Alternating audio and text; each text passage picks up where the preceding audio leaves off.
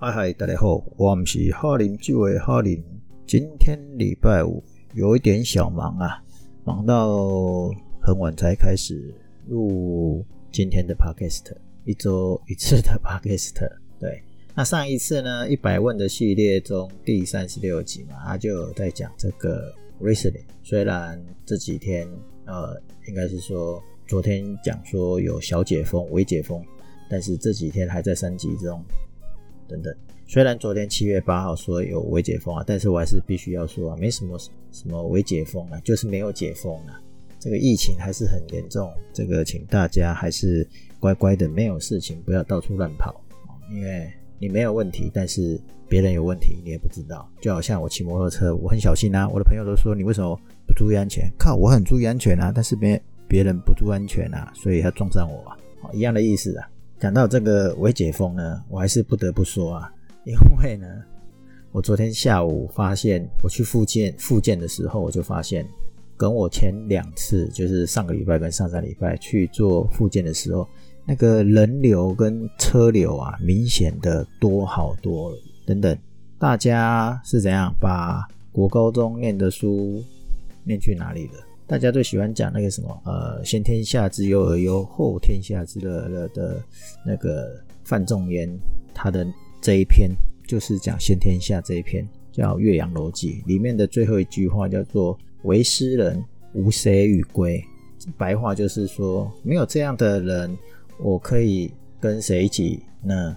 哦，当然前面还有很多啦，为就是没有嘛。既然没有，那未解封就是没解封嘛。啊，既然没有解封，阿斯都跑出来干嘛？真正是塔珠塔个卡加偏下去啊！意思就是说啊，我刚才讲的是泰语，意思是说你把书都念到你的背部了，意思是说你都没有拿出来正面用，然后都把它这个丢到屁股后面好啦，不管怎样，我要讲这个，因为我离题了，我要回来接着说，就是啊，为什么要讲这个 Riesling？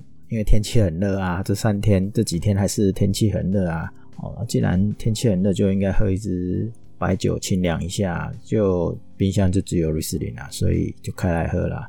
那瑞士林呢，一直都是白葡萄品种中与小多内合并，被称为这个双臂女王。不过呢，这个我很多葡萄酒友啊，会因为瑞士林成年以后呢。会有明显的汽油味，他们就不喜欢。尤其我有个很有名的、出过好几本书的这个酒友，叫做浪子酒哥哦，他说他不喜欢 出卖他的感觉。好了，感觉就是瑞士林这样的酒会吓跑一些品饮人士。对啊，因为我觉得他们不一定是爱酒人士，反正就是有人不喜欢嘛。不过在喝这个成年的瑞士林的酒友啊。他们也许啊，包含我自己啊，也许爱的就是这种汽油的味道。呃，在今天讲这个 Riesling 之前，来跟大家科普一下好了。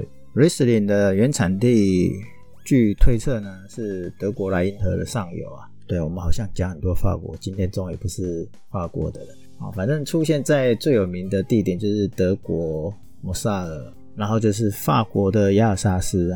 这些地方都是凉爽的地区，算是很适合哦。等等，澳洲也有不是吗？对，澳洲也不是全部比较热啊。哦，也就是说，除了德国跟法国以外，其实还有蛮多地方也是有的哦。除了刚才讲这两个嘛，还有什么卢森堡啊、东欧啊、美国、加拿大、俄罗斯也有。对，最近俄罗斯很有名，因为。他就是要把香槟，他俄罗斯的香槟才能叫香槟，除了俄罗斯以外的人只能叫气泡酒。这个跟我们好像认知不同，没关系，有机会我们再来好好的看一下，更密切的追踪。那刚才讲说，呃，除了德国跟法国的瑞士林以外啊，就其他的地方也有嘛。啊，很多酒友都喜欢拿各地的瑞士林来比较啦。那第一个就是为什么它跟小多内会被称为啊双臂女王？因为种植的范围很广泛嘛。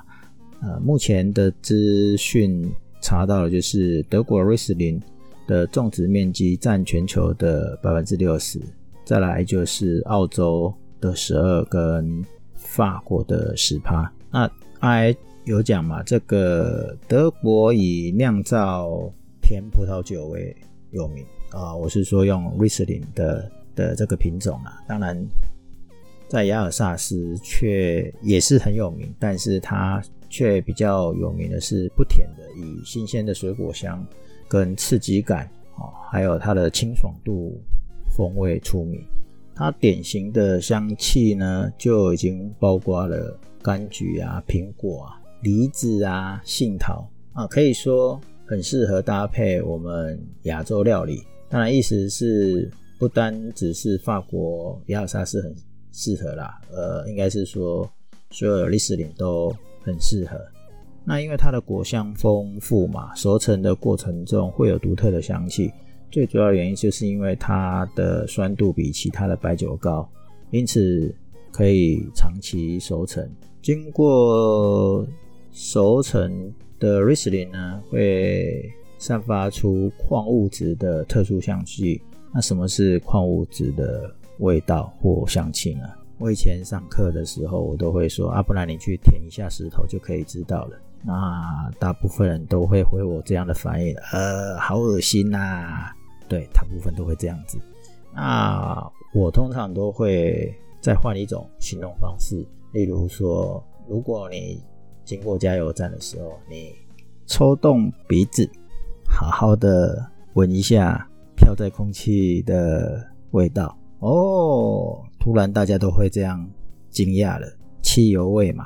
对，大家突然怎么意会出来了，而且讲出这个名词？好啦，所以呢，汽油味就有人喜欢，有人不喜欢嘛。那所有的几乎所有啦，很多。这个葡萄酒的爱好者会将这个汽油味呢视为 Riesling 的一个高品质的指标，其中一种特征。对，那提到这个汽油味呢，其实它是有一个有点肉肉长的化学名称，它是一个化学物质。这个翻成中文呢，就是前面还有数字一一六三甲基。一二两氢分，这三回我满不在，我又不是这个背景的，我也不知道该怎么念啊。反正它有一个简称叫做 TDN，很不巧的，石油里面也有，所以很容易把这两个联想在一起。这也就是一种原因，为什么汽油、石油，然后这个葡萄油，这个葡萄，这个 Riesling 的葡萄有，所以呢，你很容易就把它联想在一起了。那我上个礼拜，哎，是上个礼拜还是上上个礼拜？现在七月初哦，在六月底的时候，参加这个这个葡萄酒界赫赫有名的 A A 老师，哦，他弄了一个澳洲线上葡萄酒品酒的活动，他里有解说。那我想可以来反映跟解说这一个状况。哦瑞斯林的葡萄酒里面有个类胡萝卜素，哎，类胡萝卜素好像是跟这个。眼睛保护眼睛有关。好，我这个日后我再来查一下，我有点忘记。这个类胡萝卜素呢，是一种有机色素，存在在植物的叶绿体或者是有色体里面。那应该是这样讲，说 Riesling 呢，这个葡萄里面的类胡萝卜素呢，是比其他的品种高，其他的葡萄品种高。所以它更容易出现刚刚所讲的那个化学物质很肉肉长的 TDN，哦，更容易出现 TDN。那 TDN 的含量的高低啊，事实上是跟风土环境及葡萄的自身的条件也是有相关的。举一个例子，呃，应该是说用套用食物例子来讲，就是说，呃，我先讲它葡萄的自身条件好了。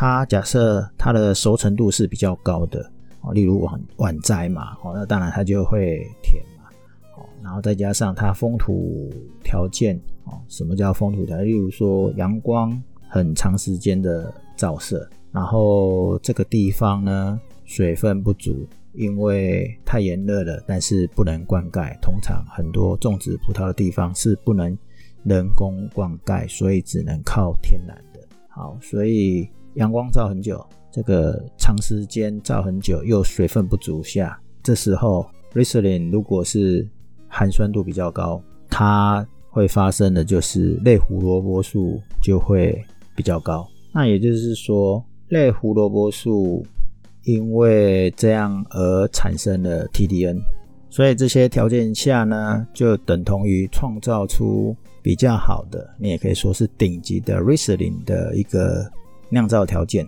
所以品质比较好的 Riesling 常常出现这样的味道，也就比较高。所以你看，都是等号了，有没有？TDN 第一个它本来就比较常出现，然后再加上它的风土环境加它本来的条件，它本来条件就是品种啊，然后酸度比较高啊。OK，所以酿造出来的就是比较好的。所以这也就是为什么说这个好的 Riesling 的葡萄酒，或者是你觉得要好喝的，一定要有。汽油味，我知道我的学员里面之前他们都说啊，这个他不喜欢，那就跟我那个酒哥朋友一样嘛，他不喜欢，那这个就见仁见智。那也有一些专家酒友都会说，旧世界的 Riesling 是比较容易有汽油味的，但是现在各方面总是在变化嘛，就是例如说技术手法也在变革嘛。那其实大家也可以试试看这个新世界的 Riesling，例如说澳洲啊，哦，然后纽西兰啊。虽然我今天喝的是德国的 Riesling，好，所以嗯，今天只是想跟大家说，呃，Riesling 的矿物味或者是矿呃矿石味是好或不好。那有人把矿石味跟汽油味。又可以合在一起，有的是分开。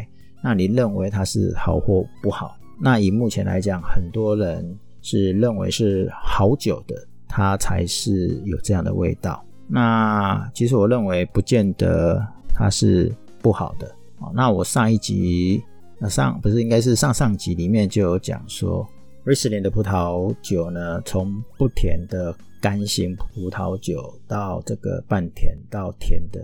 都很常见，它的适应性强，所以它可以喝出不同的地方的呃风土条件嘛，所以很适合此时此刻大家买来就喝，或者是放很久再喝。那至于它可以放多久，我上一集上上集有讲，所以大家可以回头去听一下。好，今天就跟大家分享 Riesling 的重要特色，汽油味到底是好还是不好呢？那。欢迎大家喝完新世界的葡萄酒来跟我分享。那我们今天就聊到这里，我们下次聊，拜拜。